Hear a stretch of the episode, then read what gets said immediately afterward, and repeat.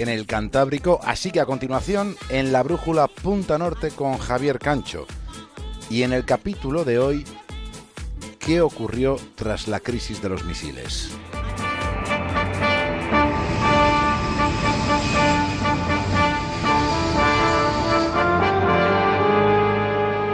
La guerra parecía inminente. O por lo menos un ataque. Parecía inminente que se produjera un ataque. Digo, si Cuba, pienso, si desgraciadamente se desata esta guerra, nosotros vamos a desaparecer del mapa.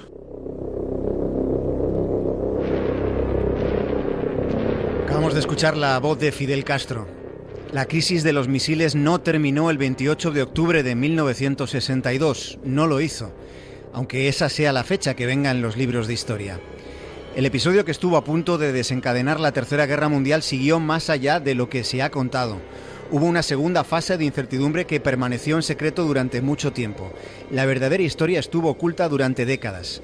Ahora, 55 años después, nos disponemos a relatar qué fue lo que sucedió durante el otoño más comprometido que tuvo toda la segunda mitad del siglo XX. La situación es peor de lo que creíamos. Ya hemos contado 40 misiles. 40 misiles y con alcance superior a los anteriores. Llegarían a cualquier punto del país, excepto Seattle. Señor presidente, deme la orden ahora mismo y mis aviones estarán preparados para el ataque aéreo en tres días.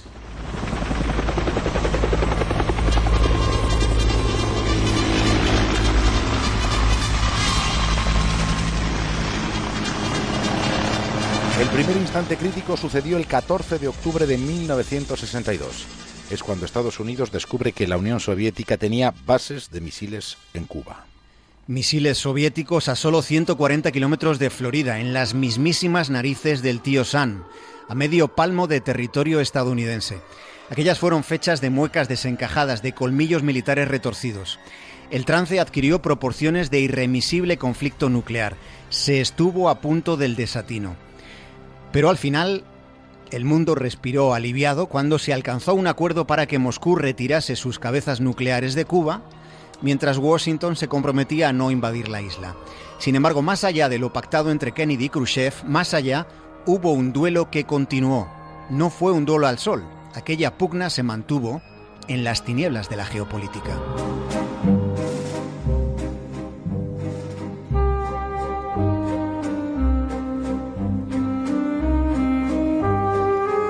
Anotemos este nombre, Anastas Mikoyan. Mikoyan era el número dos del Kremlin. Fue enviado a Cuba en pleno desenlace de la crisis de los misiles. En La Habana se encontró con un Fidel Castro desairado. Castro estuvo completamente al margen de las negociaciones que mantuvieron las dos superpotencias.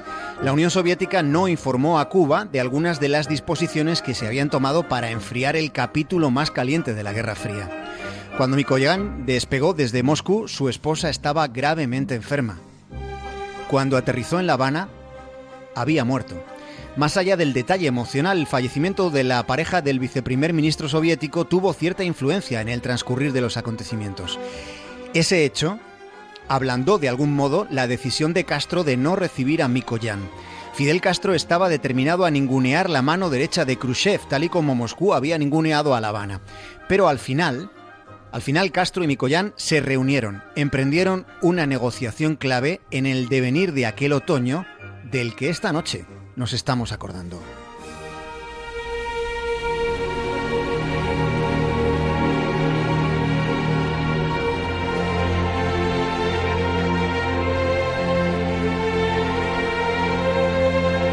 Fue el hijo de Micoyán quien reveló lo que sucedió en aquella negociación entre su padre y Fidel Castro. Lo reveló hace solo unos años. Anastas Mikoyan encontró a Fidel Castro muy ofuscado.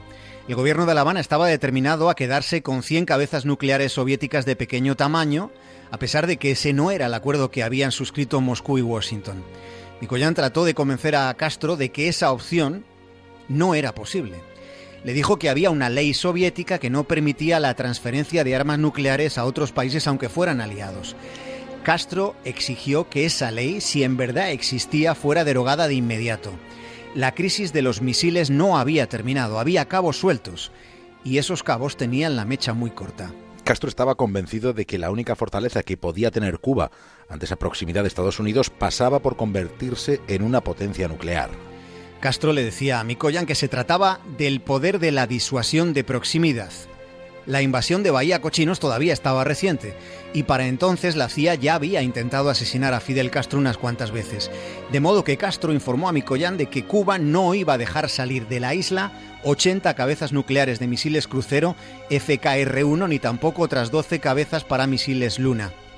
El pulso estaba en todo lo alto hasta el punto de que el número 2 del Kremlin pasó tres semanas en la isla caribeña y aquella no fue una estancia que transcurriera, digamos, entre puros y mojitos. Anastas Mikoyan, советский политический деятель. В 1964-65 годах был главой советского государства. El embajador soviético en La Habana advirtió a Mikoyan de que nunca había visto a Castro tan tan consternado.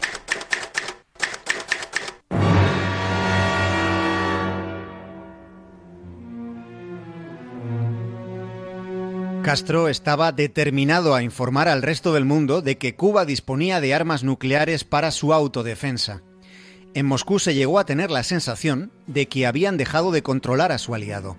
Mikoyan llegó a remitir un informe al Kremlin en el que definía a los dirigentes cubanos del siguiente modo. Les catalogaba como personas impetuosas que preparaban a su país para morir a fuego en un enfrentamiento nuclear con Estados Unidos en nombre del socialismo mundial. El régimen cubano se oponía a que vuelos de vigilancia de Estados Unidos se cercioraran del retiro del arsenal soviético. Se oponía Castro a que invadieran su espacio aéreo. Rechazaba que sobrevolaran la isla y llegó a amenazar con derribar los aviones norteamericanos.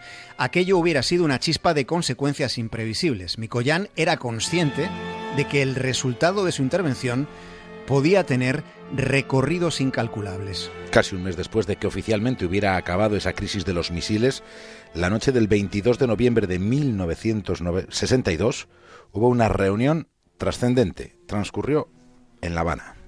Y acudieron Fidel Castro, tres altos cargos del gobierno cubano y alguien más, Ernesto Guevara.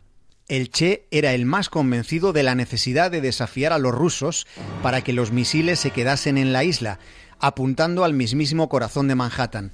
La delegación soviética la encabezaba Anastas Mikoyan. Aquel encuentro duró tres horas. Hay una transcripción palabra por palabra de lo que se trató con todo lo que se dijo en aquella cita en la nocturnidad del Caribe.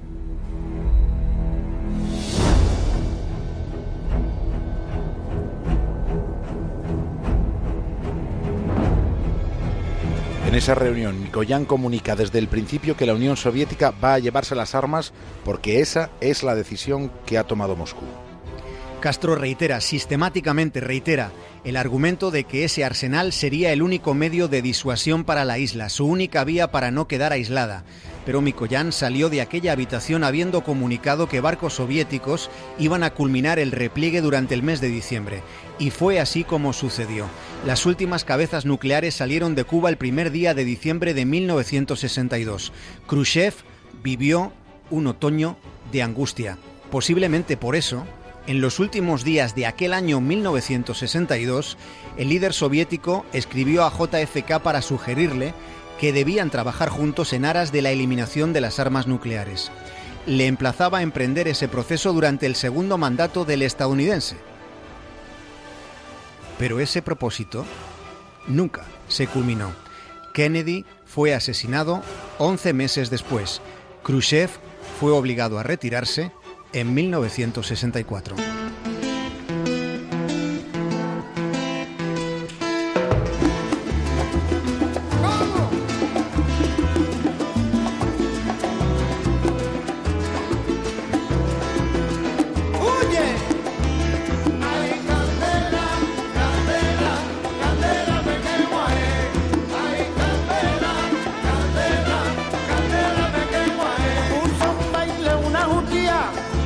Buen fin de semana, Javier.